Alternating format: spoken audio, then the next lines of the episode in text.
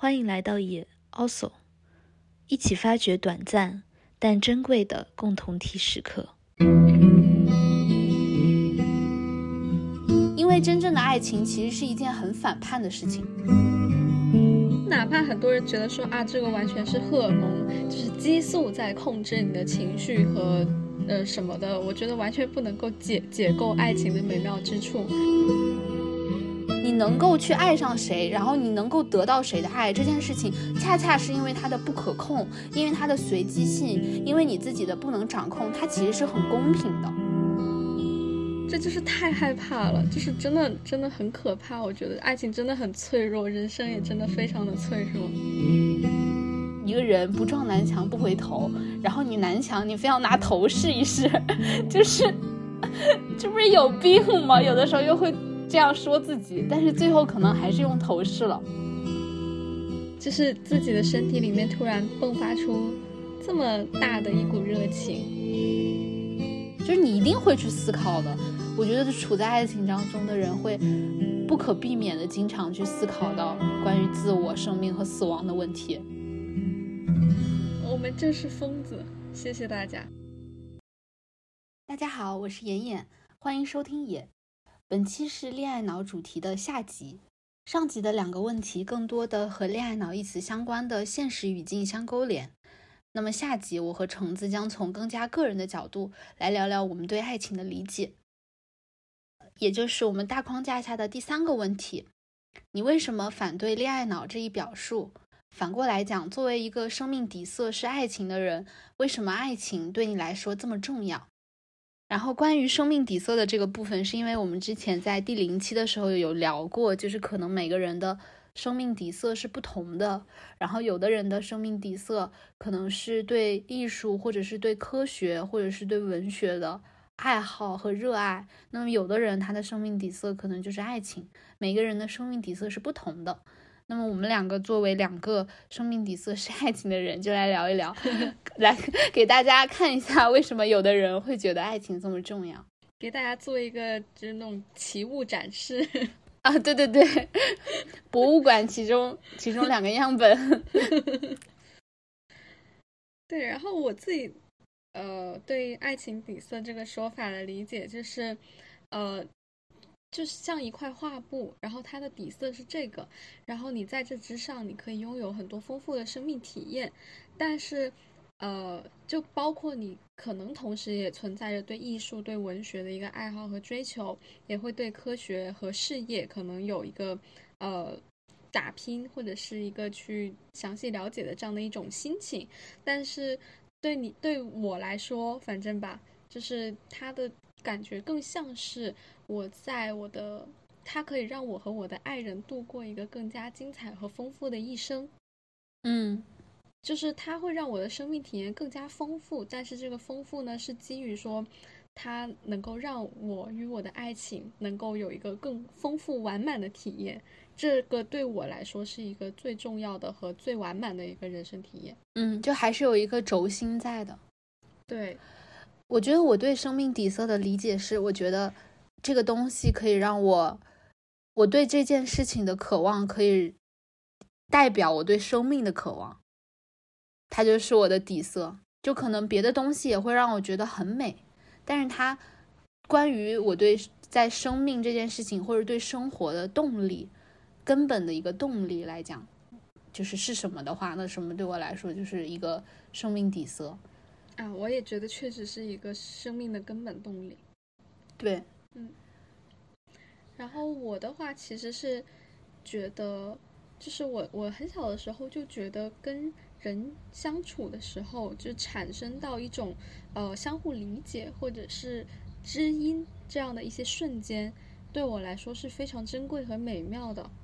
嗯，就有的时候跟家人或者是跟朋友，我们在聊到很深入的话题，突然有一瞬间产生这样一种相互理解的情感，然后传递出这样的一种希望彼此理解的一种善意，让我感觉就是哪怕很短暂吧，也会让我感觉啊，这就是我一生最想要持续不断的体验到的东西，追求的，对，就是就是能够不断的抵抗，就是生活很无聊、很空虚。或者是没有什么意义的无常这样对抵抗这种这种虚无的一些动力的来源吧。然后，嗯然后其实，在人际关系之中，爱情它是最为深入的一种关系，而且它是一种你主动选择的关系，它不像嗯家人和亲情一样，它可能是被动的，然后在一个长期的相处当中去产生一个密不可分的连接。那么，爱人是你挑选的对象，你们两个决定走在一起，而且你们之后会住在一起，你们会一生可能一生的大部分时间彼此相伴吧。然后你们的亲密程度其实是比家人更甚的。嗯那所以我就觉得，其实爱情这个东西，它才是，就就等于是顶峰吧，就等于是在人人与人之间相互连接、相互理解这件事情上的一个顶峰。所以它自然而然的也就成为了我最想要追求的东西。嗯，我觉得你说的那种人与人之间的相互理解，也是我从小到大就觉得是你生活当中觉得最美好的一种体验。然后在这种相互理解，除了语言之外，然后我觉得很多时候也是一种微妙的氛围吧，就是一些我觉得没有办法说出来的时刻。然后我觉得那些时刻对我来说真的是一种神性的时刻，就是一种很神嗯秘的时刻。但是你当下你确认它存在，就是你相信你身边的这个人他是理解你的，然后他是爱你的，然后可能不是通过语言来表达的，但是互相会有一个确认和嗯信任。然后这个东西，我觉得是作为两个完全独立的个体之间能够发生这样的时刻，哪怕它不能持续，哪怕只有一瞬间，我都觉得是很美好的。嗯嗯，所以就对这件事情，可能因为体验过，所以就会真的就是会想，嗯，对，在会想要是是让我感觉真的是抛开所有的担忧，或者是呃对于人生、对于死亡这些东西的一个淡淡的一个悲伤，就是抛开所有这样的一些想法，而嗯真的在那种时刻能够完全沉浸到自己的生命和体验当中。对我觉得是真正的幸福。对，就只有那个，我觉得可能对我来说是能够称之为幸福的东西。我也是的。那我们就聊回为什么反对恋爱脑这一表述，然后呃，先讲就是说，我觉得在反对恋爱脑这一表述的同时，其实我们也会在反对很多相似的表述。这个我们在上集其实也有讲过，就包嗯括一些科学狂人啊，或者是文学浪子啊，就是很多类似于恋爱脑的一些东西，其实它都蕴含着一种主流叙事对边缘群体的一种边缘化。嗯那么，这也是我为什么就是说，当我们去反抗父权对女性的规训，或者是去反抗主流对边缘群体的规训的时候，我们的方式可能不是去通过贬低爱情，或者是什么样的方式，因为可能本身你要反抗他，要还是需要借助爱的力量。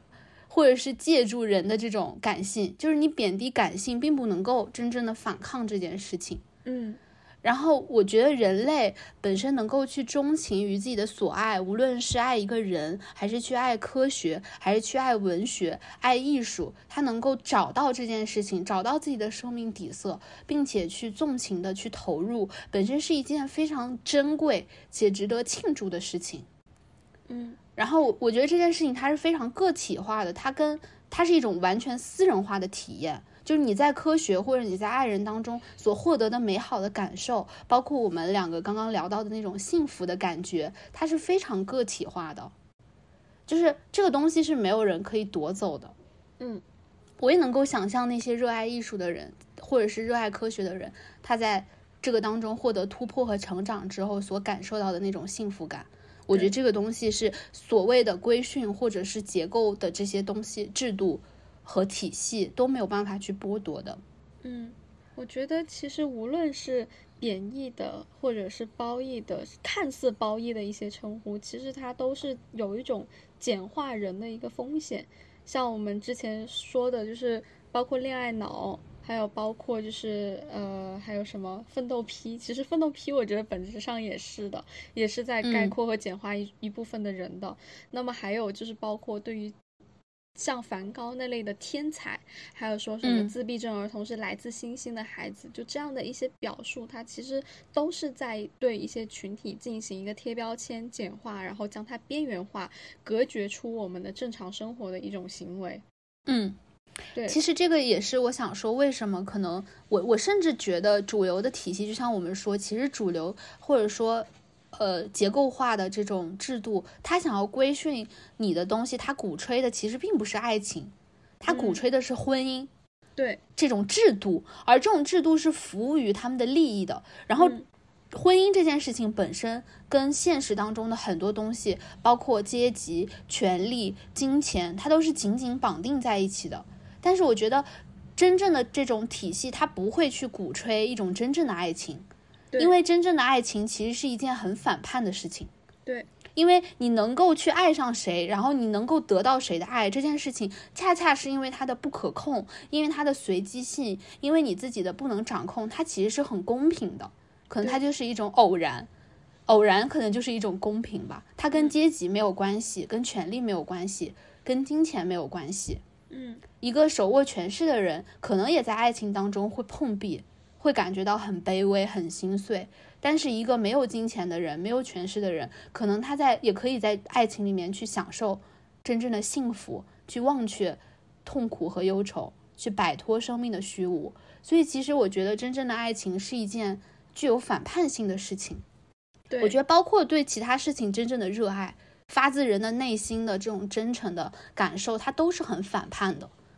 对，因为这种感情它总是很丰富和复杂的，所以它一定无法被纳入到一个主流社会的一个规训当中。因为对它是没有效率的。对，所有的规训其实都是在把人的情感和行为进行简化，他就希望你按部就班的按着按照步骤一、步骤二、步骤三，然后进入到某一个生活状态里面。那如果你能够去。体会自己和其他个人的一个具体的一个情绪，你能够认可它的丰富性和复杂性，那么其实这一条套这一套主流的话语它就会失效，是没有办法把你简化。你们对，就当我们每个人都没有办法轻易被简化的时候，我们承认一个非常多样和丰富和流动的社会的时候，那其实是在打破这个规训的过程。对，包括主流它简化的同时，也是在异化嘛。它异化的目的是为了让你可以作为某一个运转的机器上的一个工具，或者说一环。对，所以其实复杂性的东西，比如爱情，它就是在打破这种简简化和异化。对，而且它可以去反抗一种集体性的规训和力量，因为你可以保有一种极其私人和个人化的感受和观点。嗯。而且在一段爱情关系里面，你们彼此是对对方非常重要的一个人和事，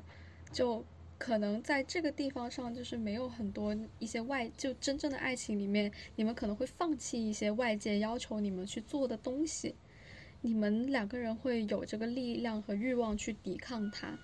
对，甚至说去做出一些就是主流社会不太认可的决定、允许的事情，对，比如说背弃自己的家族。或者是可能放弃妥协一些东西。对，然后你知道这个让我想起来之前硬糖视频，就是我有发给你的那个，就是那对同性的恋人，然后他们在中国是没有，中国大陆是没有办法领取结婚证，但是他们一起相伴多年，然后他们的爱情当中也有过背背叛，但是最后他们还是因为爱彼此，然后自己。赋予了自己结婚的这个符号，就是他其实反过来对婚姻这件事情进行了一个解构，就是我不需要社会认可的婚姻，但是我自己给自己颁发结婚证，因为爱情它就是太私人又非常强烈的一种情感，其实它真的是不好控制的，它其实是很危险的，对于，嗯，对，从某种程度上来说，对，但我就觉得可能。像我们之前聊的时候也说，就是像我们这种人，就是上一期故乡也有说，就是我们是一个追求本质上还是追求刺激的人，就是危险的东西 对我们来说是有一些吸引力的。但我觉得吧，其实有的时候这个东西就是回到了一个东西，就是说每一个选择它都是有它的得到和代价的，它的代价是它的不可控，但是它的得到也是很美好，就是可能比其他的东西更美好。对，主要还是它对我们来说是比其他的东西更美好。就是 可能那个代价和你得到的东西是一体的，就是我不是在比较说，呃，爱情比科学要更美好，不是这个意思，而是说对，对当你想要去得到一个极致的美好的时候，可能你要付出的风险也是很极致的。对，嗯就是它这个是一体的，你在科学上也是一样的。对对，你在科学上去和热爱都是对，或者文学，你去追求一个挑战，包括文学艺术去进行突破的时候，它也是有很大的一个风险的。所以有的时候这个东西是相伴而生的，可能是因为你想要得到一个更极致的美好的东西，可能你就要去承担这种风险。然后就也是说，就刚刚我们讲到说，我们渴望一个人和另外一个人作为两个独立的个体，但是可以呃互相的理解和珍惜，这是我们对于爱这件事情的一个渴望的来源。那爱情的话，嗯其实可能就是它的一个进阶的版本，就是要更加的极致。对，需要更加的打开和投入。对，然后可能就是一个没有缝隙，几乎没有缝隙的一种亲密。那可能只有在爱情这件事情当中可能会实现。嗯包括我觉得，就是因为爱情是一个变动很大的一个很，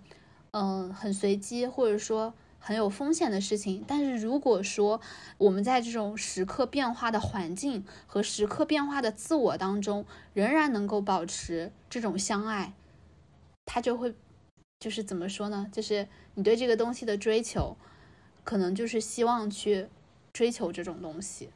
就是等于是两个人一起搭建的一个小天地。然后我觉得你在当中所感受到的那种激情，我觉得也是其他感情，嗯，不能去相比的。我觉得是很无与伦比的。就是比如说话剧，就是《恋爱的犀牛》里面的那种感情，马路对明明的感情，就是嗯那种激情。为什么我我们看那种话剧的时候会被那种激情所感染，然后会不由自主的流泪？就是因为它是一个很强烈、很强烈的一个很汹涌的一种感情，而这种体验本身，我觉得是只有爱情能够带来的。这也是我们上上一集讲的那些爱情故事里面能够带给人的感受，比如说《梁祝》啊，还有《罗密欧与朱丽叶》，其实呃本质上也是一样的。嗯然后我觉得我自己对这个东西就是会很有渴望，反正就我是觉得很浪漫了。就比如说像《恋爱的犀牛》里面，就是说一个人爱一个人，就是大家会觉得很肉麻、很矫情嘛，对吧？但是，但是我觉得你特别爱一个人的时候，可能就是这样，就是很矫情，就是很肉麻。你现在想想那个词，就是他说，啊，一切鸟兽因为不能说出你的名字而万分绝望，就是什么人可以说出这样的话？但是 什么一切东西，一切白的东西跟你相比，都成了黑墨水，黑墨水暗淡无光。就是你想想，一个人就是怎么可以说出这样的话？但是，对我觉得颠倒是 非对对对黑白了，已经。就是已经这娃已经有点疯了。但我就觉得，哎，我觉得以前我觉得可能别人评价我矫情，我会觉得是一种肉麻，我就觉得是一种批评。但是现在我就把它当一种赞美了自。豪起来。对对对，就跟说我也是恋爱脑一样，就是我就是矫情，对就是肉麻。对，我觉得哪怕很多人觉得说啊，这个完全是荷尔蒙，就是激素在控制你的情绪和呃什么的，我觉得完全不能够解解构爱情的美妙之处。解构不了。就就算对它就是有荷尔蒙加持又怎么样？那你感到兴奋，因为有肾上肾上腺素，并不能减弱这件事情给你带来的兴奋程度对啊，和激动程度。而且你说一个人，我你知道我的观点就比较极端，我就说你如果把一个人就是解构成激素，解构成激素在控制大脑，就是这种认知本身让我觉得很无聊。就是你，确实就是你觉得自己很聪明，是不是？嗯 对对，你就觉得自己很聪明，是不？就你知道这些，然后你看破了一切，你掌握了科学的密码，so what？那你倒是来给我预测一下所有人的行为啊，不还是预测不了吗？对呀、而且就算你能预测，但是这个体验是你自己在感受的，是别人没有办法剥夺的。你在当中感受到的一切幸福、一切痛苦，它不仅仅是用激素来命名的吧？对就你在感觉自己很幸福的时候，你说啊，我现在的荷尔蒙分泌特别的多，这有什么意思？对呀，我就觉得这样的人好无聊哦。但我们主要还是要宣传，不是宣传就是表达爱情的美好感受了。然后我的话，其实就嗯，因为。这种美好它非常的强烈，而且瞬息即逝，所以我从小都会有一种特别害怕错过的一种，嗯，算是有一点点恐慌在里面吧，就是很很想要避免一些人为造成的遗憾和损失。嗯，就是比如说像《呼啸山庄》里面，女主就纯粹是自己的一念之差，虽然他们两个都早已印证自己。就彼此是灵魂伴侣，是一辈子的爱人，但是女主却因为自己年少时的一瞬间的一个想法的偏差，她觉得啊，他是一个仆人出身的一个男生，那么这个时候他也有一个很好的追求者，他的家里也有庄园，然后他是一个庄园主的继承者，然后他也很帅，也很温柔，不像希斯克利夫的性格那么极端，那我是不是应该选他呢？嗯。就是因为这一瞬间的一个动摇，造成他们两个一生无法挽回的悲剧。嗯，然后还有类似的一些作品，其实很多有一些很多人会觉得很美好的一个作品，我会觉得非常的恐怖。比如说爱丽丝·芒罗的有一篇叫《波弄》的短篇小说，说的就是有一个女孩，她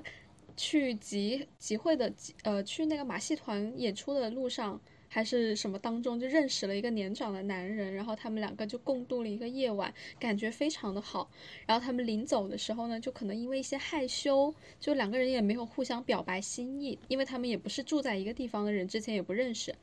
然后后面呢，就说嗯，明年这个马戏团来演出的时候，这个集会又开始的时候，我们还在这里一起去看吧。嗯。对，然后两个人就留下了这样的一个不明不白的承诺。然后第二年女生再来的时候，来敲这个男主的家门，然后那个男主就探出头来，就很粗暴的把他骂走了。嗯，然后他就很伤心，然后后面一生也没有嫁娶。然后呢，直到他晚年。他当时应该是一个护士，然后他在医院的一个那个就医记录里面，他发现哦，原来这个男主他是有一个双胞胎，而且他的双胞胎就是可能有躁郁症之类的一个疾病，就脾气非常的暴躁。所以那一天他来到他的窗前敲开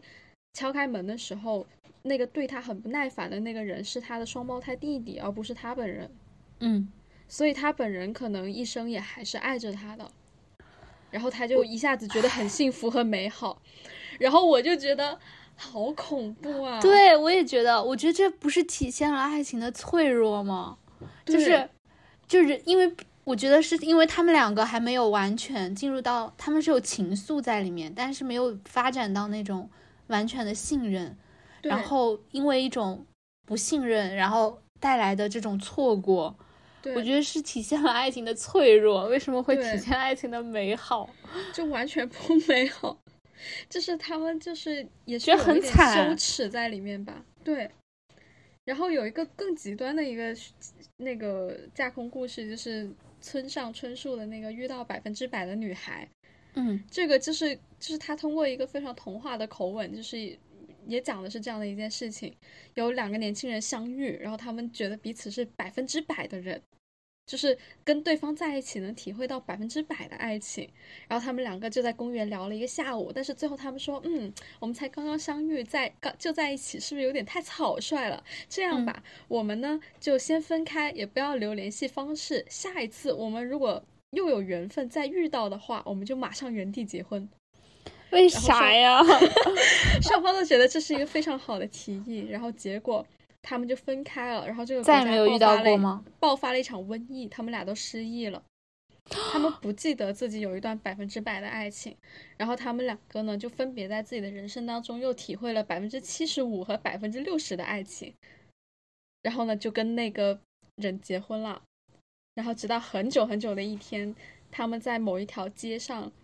就是擦肩而过的时候，突然产生了一种异样的感觉。嗯，好像百分之百的爱情的那种幸福感又重现在脑海当中，嗯，但是就没有然后了。啊，为啥呀？我刚刚听到说咱们先分开，下一次遇到再结原地结婚，我心里的满脑子都是为啥呀？对他们觉得我们既然都是百分之百的爱情了，我们应应该老天会就是认可我们的缘分，就是大概这样的一种莫名其妙的想法。所以这些东西会让你觉得要在能抓住的时候紧紧抓住。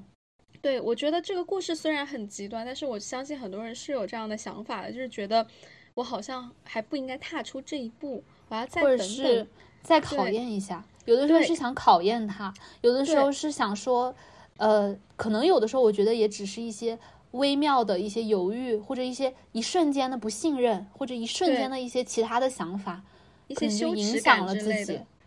对，觉得说我要不要再等一个机会，等一个机缘，我要不要再看看对方是怎么想的？我觉得这个故事的一个乐观版本是那个电影《暖暖内含光》，然后、嗯对它是一个乐观版本，就是说我们因为在一起的时候太痛苦了，所以双双洗刷了自己曾经和这个人在一起的回忆，但是他们后面作为两个空白的记忆的人重新相遇的时候，再一次爱上了彼此。然后它其实是一个乐观版本，它讲的是 爱情的一种注定，就这种吸引是没有办法因为记忆的抹除而抹除的。但我觉得你刚刚讲的那两个故事可能是更现实的会发生的情况，对，像暖暖内含光那样的乐观场景，真的是要看运气了，那真的是盲目乐观。盲目乐观。对，所以我就当我在遇到爱情的发生的时候，我总是会就是立马冲上去，就是我无法容忍，就是因为我自己的犹豫或者是一些莫名其妙的一些担忧而错过。我觉得本来、嗯本来就是人生当中已经有很多的意外，有可能让我们分开和错过了。那我就是我，我必须要做好我这一部分，我要死死抓住。嗯，就我很容易会有这样的想法。我觉得在这件事情上你比我勇敢，我尤其以前。这就是太害怕了，就是真的真的很可怕。我觉得爱情真的很脆弱，人生也真的非常的脆弱。我觉得我年纪小的时候真的就是不懂得珍惜，可能现在 现在懂得了，但是我觉得我以前真的不懂得。我觉得我以前就是没有紧紧抓住，我就是你讲的那两个小说里面的那种人，他们的想法我全部都有，你刚刚不是说不能理解吗？我能理解，我现在不能理解，但是我曾经就和他们一样，我觉得就是因为一些奇怪的东西，但是然后就放过。但是其实你也很难说，就是哪种做法它就一定会带来好的结果，因为我就是很容易陷入冲动，以及就是突然之间就是就可能对别人来说就是啊怎么就火山爆发了，就怎么回事？这不是这不也是现在的我吗？对对对别人就觉得莫名其妙吗？对，对方也可能会吓到，嗯，也很吓人，说实话。很吓人。对，但是但我我觉得真的就是觉得不能错过，就是一错过就就没了。但我现在就觉得我现在的自己和你说的这种状态就比较像嘛。但我有的时候又觉得我自己这样也不好，就是所以你知道我想的就是比较多，就还是没有你那么有那个冲劲在。有时候又觉得自己就是有毛病，但我觉得你说一个人不撞南墙不回头，然后你南墙你非要拿头试一试，就是 这不是有病吗？有的时候又会这样说自己，但是最后可能还是用头饰了。我觉得这样不好，就是你又在纠结，但最后你明明就拿头饰了，你还不如一开始就不要想这些，直接一头撞上去得了。没有，我也还是免不了会想，但是我现在觉得就是拿头撞也确实有一点激进啦。但是你什么都不做肯定也不行，我觉得还是要尽可能找到一个平衡。嗯，我现在是觉得要需要找到一个平衡的，就你你既要就是充分的表明自己的心意，你又要就是确实要等一等对方的反应。是，因为毕竟是两个人的事情，你不是说你把你自己的激情一股脑的倒出去，然后这件事情就会往好的方向发展。对，我觉得还是根据自己的情况去调整。就如果你是一个很胆怯的状态，可能你要给自己一点勇气；但如果你冲的太猛了，也要往回收一收。是是是这样的，就说到这个事情，然后我就是在想，为什么觉得爱情那么美好？还有一个原因，就是因为我觉得，嗯，对我自己来说，我觉得控制不是人类的答案。呃，失控有的时候会让人类在发现自己渺小的同时，也就是能够发现自己的存在，能够找到自己的存在。可能你在享受爱情的过程当中，能够去感受、确认和喜欢自己的存在。嗯，对，所以就是我觉得，呃，有的时候这个爱情最后你有没有得到它是一方面，但是在追求爱情和享受爱情带给你的感受的这个过程当中，你喜不喜欢这样的自己也很重要，或者说你能不能够在这个当中确认自己，感受自己。我觉得这个对我来说也是爱情很重要的一个原因，因为很多时候我觉得自我也是一个，对我来说也是一个很虚无缥缈的东西，你也不知道它是什么，但是我觉得至少我喜欢喜欢爱情的自己，对，嗯，对，就是自己的身体里面突然迸发出这么大的一股热情，对，然后会产生很多很。浪漫的想法，然后会有很多幻想和冲动，对，一下子整个人就变得丰富和活泼了起来。对，就是那个，我觉得还是就是回到生命底色，就是说它会让你感受到一种充盈生命的动力，对，一种充盈，然后一种感受在你的血液里面流动的这种状态，嗯，是非常就是让人沉醉的。而且还有另一方面，就是假如足够幸运的话，对方他也爱你的话，其实这份爱本身也是帮助自己确证存在的一个过程。哦，原来我是这么特别的人，原来有人真的能够抛开所有的身外之物，直接面向我本人，然后去爱我，去对我发出善意，想要跟我在一起。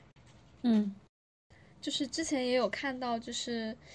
呃，是圆桌派还是哪一个节目里面？我看了文字版本啊，就是其实爱情是在现在这个社会当中最能够让我们就是感觉到自己是独一无二的一个东西。是是，应该是圆桌派。对，我们都是平平无奇的打工人，然后这个社会有这么多的复杂的结构和阶级，就是我们这么的普通。每天就是过着非常重复而枯燥的生活，那真的是只有爱情能够大声的告诉你，不，你就是最独独一无二和特别的那个。这是窦文涛讲的，哦，他就是说他觉得，他觉得爱情能够让他觉得自己很特别，然后他没有办法想象其他的一件事情会让他觉得自己很特别，比如说当圆桌派的主持人。好像似乎他是 非非是他当不可，但是他仔细想想，他觉得换个人当也一样。但是好像一个真正爱你的人，会让你觉得他要的就只是你，别的人不行。然后这种感觉会让你觉得觉得很幸福，同时也会让你喜欢自己的存在，因为你会觉得你的存在是为对这个人来说是那么的重要。对，对。所以你会想要过好自己的生活，你会想要就支棱起来，因为现在你的存在不不仅仅是只有你关心，还有另外一个人他非常的在意和关心。嗯，然后就是我之前就想到一还想到一本书，就是《魂魂断威尼斯》，然后它其实讲的是。一个单相思嘛，也是，就是一个五十多岁的一个贵族绅士，一个德国的作曲家。然后他在去威尼斯旅行的过程当中，对一个波兰的一个美少年，极美的一个美少年，产生了迷恋的情愫，然后因此就一直在跟跟随着他。其实有点像跟踪狂，但是。反正他就是一直没有离开威尼斯，然后就根据这个少年的行程在调，就是调整自己的行程。然后当时威尼斯城内已经呃发爆发了霍乱，然后他明明可以离开，然后因为一个行李的差错，他以此为借口，然后就不离开，然后仍然留在威尼斯。然后最后他感染了霍乱，然后最后是在海滩上，他看到这个少年嗯去游泳。然后他担心他溺水，然后就在一个生病得了霍乱的这种浑浑噩噩的情况下，想要去追他，把他叫回来，然后在这个过程当中神志不清的状况下死去了。就是这个故事就是这样一个故事，但是，嗯，我觉得可能他本身这个故事可以有很多就是非常弗洛伊德的解读。嗯，就比如说关于中年的危机啊，或者是关于人对青春和美的这种迷恋啊，就可能说他爱的是自我，不是对方之类的吧。但是我觉得他这种迷狂本身，也让我觉得这里面是有一个，就是貌似一个很有学识、很有知识、很有阅历的人，他对自己生命的一个重新的理解。就是他到了五十多岁了，然后他是一个很有知识的人，很有才华的人。可是这件事情为什么不能够让他的生命感觉到充实，还是让他觉得那么的虚无，以以至于他要他会对一个完全素不相识的美少年产生这样一种迷狂的爱恋？然后我觉得他对知识本身在这个当中也是有一定的反思的，就是知识似乎可以给别人带来很多，给人带来很多东西。但是，就像他在这本书里面讲的，就是他其实是没有立场的，他也没有形式，他没有感情在里面。他会对你所遭遇的困境和你所陷入的深渊给予同情，但是有可能他自己本身就是深渊，就是你在知识当中获得不了一种真正的内在的充盈，然后他最后反而就是会给你带他的这种让你的思考本身，反而会让你对生命有更多的这种。怎么讲？就是绝望，嗯，还有怀疑，对，所以我觉得这件事情也是，就是也是表明，就是我觉得可能感情也不一定是爱情吧，就是感情这件事情本身和知识，我觉得它是没有必要必要非得割裂开来的。就有的时候人们觉得理性和感性它是一个对立的东西，但我觉得其实就完全不是，就是。包括像很多很多，我觉得哪怕是人们认为最理性的科学，这个是这个这个行业，然后你会发现很多科学家在他们自己的自述当中，对他们来说，其实每一次他们去提出一个新的理论，在当时完全处于一个未知的状态的状态下的时候，他们是需要感性上的一种推动的，是需要去，就是不完全不只是有理性的，因为。人的理性所能掌控的范围是很有限的，因为对人类来说，绝大多数的东西都是未知。而当你的脚去踏向那个未知，你所需要付出的那种勇气和冲动，其实是感性所赋予你的。对。而如果一个人完全的被理性所统治，其实他是不大可能会实现一种突破，因为如果你只想要去控制的话，失控的东西你是想想要逃避的话，那其实可能你只能在已有的范围内。去进行一些东西，但是真正的突破和真正的一种超越、超越性的东西，都是需要感性的推动的。所以我觉得可能这就是知识和智慧的一个区别吧，就是智慧可能是容纳了理性和感性，在其中找到了一个平衡。嗯，哎，我突然想起一个游戏里面的语音，就是 老钟经常说的：“想象是发现的本质。”嗯，觉得非常非常的有道理。对，就是它其实起源于一个完全虚无缥缈的东西，可能像爱因斯坦他提出相对论的时候，他他其实真的是一种想象。然后跟科学有关的呢，我觉得又想到另外一个东西，就是这也是我自己那天的一个思考吧，就是。我会发现，呃，以前自己可能小的时候，年纪小的时候，你更多的时候对世界是在做一个祛魅的过程，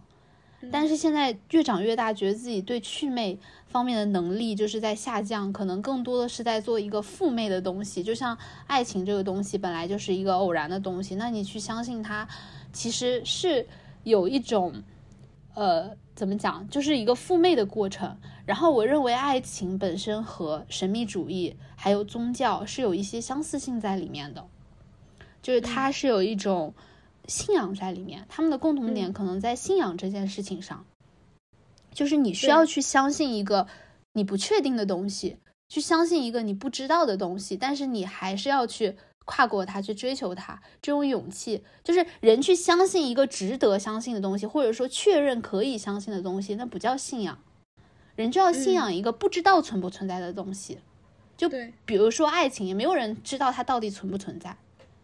这就跟宗教里面的神也是有一些相似之处的，包括神秘主义里面认为的一些灵性力量。然后为了这个东西，把自己全情投入进去。对，我觉得这个东西就是一个负面的过程，也是一个，我觉得是一个非常一个灵性的过程，就是它非常的唯心。嗯嗯，对。然后因为我我特别喜欢的一个哲学家，然后是叫克尔凯郭尔嘛，然后他就是他的这个概念，我一直就是特别喜欢，就是他在讲的信仰这件事情，就是一次飞跃。就是你需要一次纵身一跃，然后这个事情就要求你去献身于一种客观上不确定的，或者说甚至看起来很荒谬、很自相矛盾的一个东西。然后他觉得本身信仰这件事情也是一个人的个体本身内在性所具有的无限的激情和客观上这个世界的不确定性之间的矛盾。嗯。因为人的内在所渴望的是一种无限的想象，一种无限的激情，但是客观上来看，就是一个有风险的未知。但是你仍然要去跨越它，然后这是被它称作是信仰的一跃嘛。然后我觉得这个事情是很有魅力的。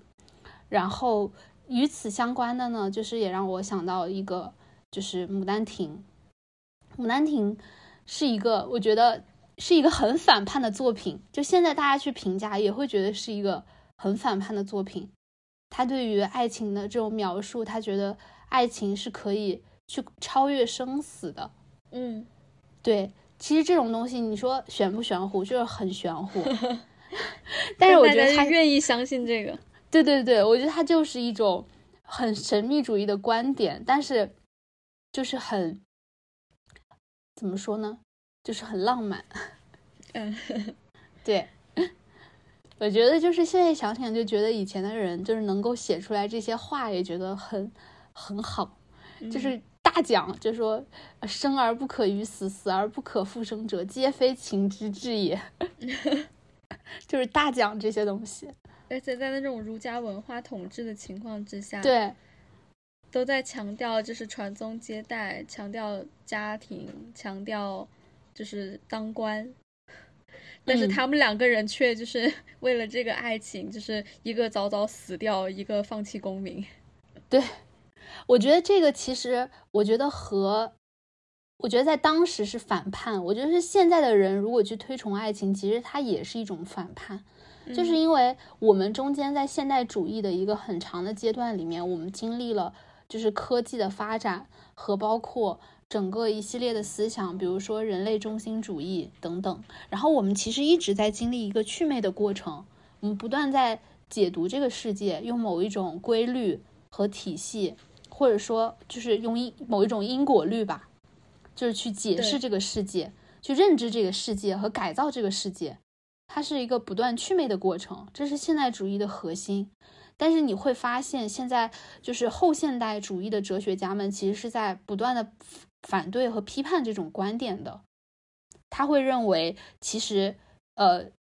这个世界是没有办法用因果律去解释的，也不是线性的。然后，它本身是一个很流动的状态，是一个未知和不确定的集成。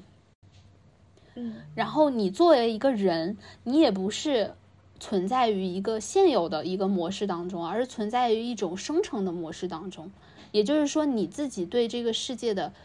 认知在改变着你，然后我觉得这个其实反而就是一个负面的过程。它要求回归的是人的一种内在的感受力，而不是构架在知识或者是所谓某一个体系下的，而是要求你回到一种不可解释的、未可知的一种东西当中。嗯，就是去拥抱一种拥抱不确定，拥抱随时变化。对。我觉得这个过程也是一个，它它也是一个负面的过程。然后这个过程，嗯，怎么说呢？我觉得它其实很符合现在的人的状态的，因为我们确实会发现，就是这些现代主义的那一套模式是没有办法解除你的焦虑的。嗯，其实是很难去解除你自己的那种虚无，就是表面上你有很多很多的可能性，然后但是其实你还是活在一种内在的冲突里面，对自己的存在也会有很多的一种焦虑。那这种焦虑，人应该去如何面对？就是一个绝对的怀疑论者，不相信任何事情，嗯，真的会给他带来幸福吗？我觉得这个也是一个思考吧。不，就是非怀疑论者，他非常的确信科学的所有的那些定理，也嗯，并不能给他带来幸福，对，解释不了这个宇宙的很多东西，而且无法确定他身处的具体环境当中能够帮他避免风险、避免不确定，是做不到的。嗯。所以对我们来说，觉得就是只能在人生当中去把握一部分东西，然后虽然它很不确定，虽然它很虚无缥缈，但是你把它奉为信仰，你去相信它，作为你生命的一个支点，嗯。你嗯，才能够立足走下去。我觉得听众朋友们可以多听听橙子的，感觉我的一些观点就是听起来怎么就是感觉很极端，就不太好，仅代表个人观点，就是走得很远，OK，没有反对科学的意思哈，也没有反制的意思哈。在此特此声明，如果大家产生了类似的误解，就对对对只是误解而已。对对对，而且仅代表个人观点，你就把我当做一个恋爱脑来看待就行了。如果你感到不适的话，没错，没错。对我，但我觉得你刚刚讲的那个，就是也你那种说法，我觉得本身就是一个浪漫主义的说法嘛，嗯，就是你你选择去相信，其实还是有一个主动性在的，对其实还是有一个主体性和一个主动的选择在里面。然后我觉得这种主动的选择本身就是浪漫主义，而不是就是一种完全的把主体性放弃，然后去相信一个。我觉得其实克尔凯郭尔讲的也是人的主体性，嗯就是人选择去相信未知，选择去相信不确定，这个本身是有选择在里面，就会有主体性在里面，而不是被某种东西所征服了。反而，如果你完全的去相信一种客观的存在，可能反而才是被征服，对。啊，这个反而才是丧失了主体性。这个好像也是我们在第零期里面讲到过的，就是人唯一能做的就是保有自己的，呃，也不是唯一能做吧，就是能够让自己获得幸福的一个稍微可靠一些的方法，反而是发挥自己的主体性去选择相信一个东西。就是回到了第一期的浪漫主义的观点。对，所以要找到你相信什么，你希望追求什么才是最重要的。嗯，我觉得对我来说就是，嗯，浪漫主义的那种观点，就是你不信天堂，于是你就开始相信人就是神；你不信天堂，于是你就开始相信地上的天堂。我觉得这就是浪漫主义，或者是你去创造一个地上的天堂。对，嗯，就是一种很很疯的想法。现在我要我又要解构疯，我觉得疯也是一个挺好的词，我就是打引号的疯我们。就是疯子。谢谢大家。对，还有一个就是呃，现在应该正在上映的一个电影叫《花束般的恋爱》，然后我是之前就是就有看嘛，嗯然后就在它上映之前我就有看这个电影，然后这个电影我觉得就是很很能体现现代人的爱情，就是一个花束般的恋爱，就是一个很短暂没有办法永恒的恋爱，为什么会这样发生？然后因为他电影里面其实一开始讲两个人悸动的一个初始，是因为他们会发现彼此有很多很多相似的爱好，就是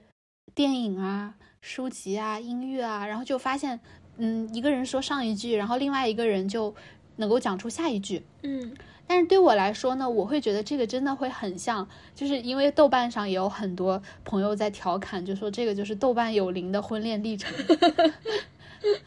但我是会觉得他其实是就是是无非就是那种嘛，就是一个呃世界上的另外一个我，嗯就是那种感觉。但我是觉得在电影里面所展现出来的他们两个，我觉得这件事情作为悸动来讲是足够的，就是这种偶然，然后会发现彼此的爱好很相似，这件事情本身就很稀有，会让彼此产生悸动。但是我觉得电影里其实并没有展现他们两个之间更深刻的一种心灵的共振，就是没有展现出他们更深刻的内在的一种交流，只显就是他的表现形式也是非常浅白的，就是哦你也喜欢他，哦他竟然也这样想，就是都停留在这个层面。我觉得如果只停留在这个层层面的话，听起来更像是自恋。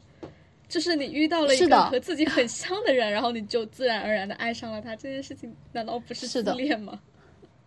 对，我觉得他是没有一个更深刻的一个爱在里面。嗯然后，但是你知道这个，我觉得它作为心动是可以的，对对但是你不能永远停留在这个层面嘛。对，所以你会发现，就是电影里面它同时还展现了一个东西，就是讲社会的一些结构性问题。嗯就比如说日本的一些结构性问题，其实和中国很像嘛，嗯包括对于呃买房啊，或者一个男性需要成功啊等等这样的一些对人的一种异化。嗯然后他有讲这件事情对这个呃男主，就是菅菅田将晖演的这个角色的一种影响，然后这个男生就有发生一些变变化。然后这个女生也在发生一些变化，他有讲社会对人的影响，但是你会发现，就是人要去对抗这种社会对你的异化，你不可能去靠你们两个共同的爱好是不足以对抗的。不能不可能，因为我们同样喜欢什么样的电影、什么样的书籍、什么样的音乐，我们就可以去对抗这种异化。这也是就是后面会发现，这个男生因为需要不断的去工作，嗯然后他看的东西，他不再能够看进去以前他们能够看去的看的那些更深刻的书籍，嗯他可能就你放到现实语境下，可能就是他就是需要去听一些可能没有那么是有深深刻的深度的一些东西来放松自己，野狼需要一些娱乐。对，就是需要这种东西。然后以前喜欢的漫画也没有精力去看了，但是我会觉得，就是说你要。你你怎么去维持这个爱情呢？你你需要靠的是一种信仰，就是像电影里面说的，就是恋爱的存活率虽然低，但是我可以保守它，就是你得相信这件事情，你才能坚持下去。嗯然后你会发现这两个人他们都没有对这件事情，他们都不够勇敢吧？我觉得就是，也不努力是吗？就是对，就是这个男生他的一种怯懦，我觉得是他觉得爱情的浓度注定是要降低标准的。他觉得我们最终会走向我们的父母那样的一种亲人般的感情，嗯我们之间不需要再有更多精神的交流，我们就是彼此陪伴，然后最后走向一个父母那样亲人的爱情。他觉得这件事情的发生是注定的，嗯而这个女生她的怯懦就是说，她对永恒爱情或者说对保有爱情、对恋爱的存活率这件事情是有很多的疑虑和自保在里面的。所以呢，他们两个都没有去解决这个问题。然后让我觉得最震惊的就是，他们两个竟然就没有去，在整个电影里面没有去聊过这他们两个的这种怯懦，没有聊，也没有聊我们有没有可能去改变它，或者是一起去，就是维护这个感感情。嗯所以最后相当于就是大家就任其枯萎，然后这个花束就这样凋零了。嗯，就是这样一个电影，然后我觉得它就是很接近很多现在爱情的一个样子，哦，可能最后缺乏的就是勇气。哎，而且你想，就是一开始你说嗯你说，没有我说他一开始营造出来的那种哦，是令我的那种那种世界上另一个我的那种东西，然后最后大家竟然就是连好好聊天都没聊过就就分手了。那，我就是到这里突然想到一个，就是以前的文艺作品跟现在有一个大的，还有一个大的差别，就是过往的文艺作品，他们的主人公会有大段大段的这种向对方的剖白，把自己的所有嗯的一些不堪的情绪、或者是一些奇怪的担忧全部都表达。就是啊，我为什嗯么这么痛苦？我为什么突然又想到这一点这么的羞耻？我为什么又突然这么的恐惧？但是又是什么给了我这么大的勇气来对你说这些？就是他们会有大段大段这样的表达，但是对现在的作品，大家好像就不表达，不表达，然后导致误会，误会了之后，两个人就嗯各自心里想什么什么，然后就期待着对方能够就是心意相通。对，我就是很震惊。我看电影的时候就是很震惊，直到他俩最后那么痛苦的分手了，然后我就是为什么你们不聊聊天呢？但我感觉现在的很多作品是不是大家男女主都不聊天？没有更深度的聊天。对他们俩的那种美好，全部都体现在爱好上，就没有聊过自己的痛苦，自己为什么痛苦，为什么恐惧，渴望什么，对，不渴望什么，没有你，想想，没有这种想想《罗。密欧与朱丽叶》，还有像《呼啸山庄》，还有甚至像《红楼梦》，你想想他们说了多少话？而且那天儿聊的那简直就是太白了，那就不能再不能再更赤裸了，感觉该说的不该说的扒开了给对方看对对对，然后他们俩就是一个人默默的，就是非要追求父母般亲人的爱情，另一个人就是心里面一直觉得爱情这件事情存活率很低，可能不能发生在自己身上。然后两个人默默的怀揣这样的想法，直到分手。所以你知道很多，我先看现在有很多就是微信里面的朋友就说看到心里很难受，反正我是很难受，我难受在大家不聊天儿。所以我觉得也是，就是你会发现，如果说你在爱情当中，嗯，就像你刚刚说的，就是如果说只是因为对方很像世界上另一个我，停留在这个层面的话，它真的就是一种自恋，嗯它只能去加固你原本对自我的认知，或者是你对世界的理解，嗯它不能够给你带来一种突破，或者是一种新的感受。嗯你只是在不断的重复的去肯定自我，但是可能我觉得好的爱情可能是会让你自己对自我、对生命和对死亡都有一种不断更新的流动的一种思考，嗯然后他们是一体的。是的，然后在这个过程当中，可能它是一种嗯、呃含混的状态、流动的状态、不可知的状态，但是在这种过程当中，你会不断的更新，就是虽然它是不可知的，但是它也是不断变动的，可能性也是在其中发生的。就如果你真的是以自恋为前提，想去找到一个跟你很像的人的话，其实你跟自己一起玩就足够了。我说实话，你之所以要跟另一个人走的这么近，并且允许对方进入你的领地，然后你也去，就是其实是跟另一个人的一种融合。就是一种很大程嗯度上的融合，然后你以此为契机，以对这个人的爱情为动力，然后你去探索一个全新的领域。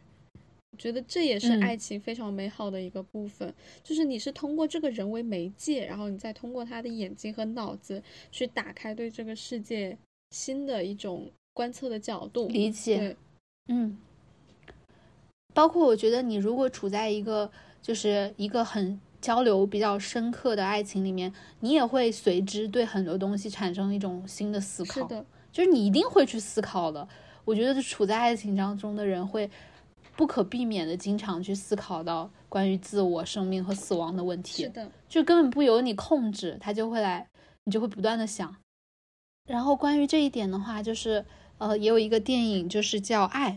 然后是迈克尔·哈内克拍的，然后他拍的其实是呃一对夫妻，然后他们都是呃怎么讲，就一对很相爱的老夫妻吧。嗯然后本来他们的生活就是很相爱、很平静的，但是因为那个老奶奶，然后她呃得了病，然后这个病呃是带有记忆遗忘，然后同时也有很多其他的问题，然后就是从这个病开始给他们的生活带来了很大的影响。然后整部电影前半段就是非常压抑的，就是在讲嗯、这件事情给他们的爱情所带来的磨损。嗯就是我们可能会觉得，就像我们刚刚对爱情赋予了那么多的光芒和神性，然后，但是他在一个人当一个人的肉体和精神逐渐残破的过程当中，对他自己和对他的伴侣都会有很大的损伤。然后，人在这种事情面前也会表现的有一些束手无策，包括就是。比如说，这个呃，这个老奶奶她在清醒的时候，她其实是想要就是他不想要这样活下去嘛。但是你会发现，社会所规范的那种美德是会胁迫你不可以这样去做。但是这件事情其实让他们两个人都很痛苦，然后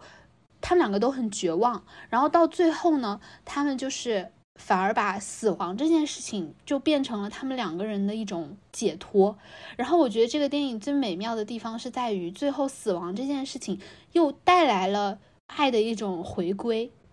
就是这个老奶奶的肉体死亡了，但是这个老爷爷他的精神随着他的肉体就是消失了，就是他他也很痛苦，但是当他的爱人死去的时候，他的精神可能死去了。但是他的肉体存活下来了，但他的身上带着这个老奶奶年轻时候的一些回忆和这个老奶奶的精神又活了下去，就是它里面会有一个奇妙的一种交换和悖论，然后是死亡让这件事情发生了，反而最后让他们之间的爱又回归了。所以我记得我当时看这个电影的时候觉得很震撼，所以我会觉得爱情本身它会和让你对生命和死亡有不同的理解。也是一个爱情特别美好的地方吧。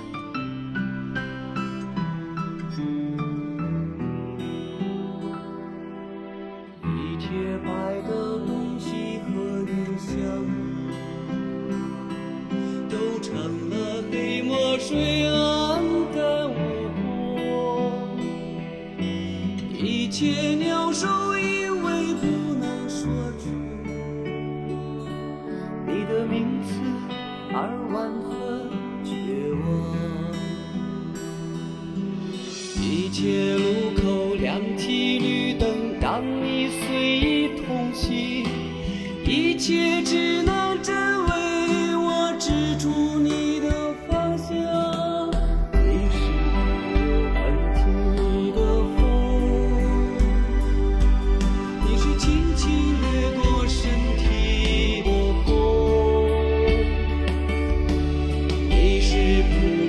穿过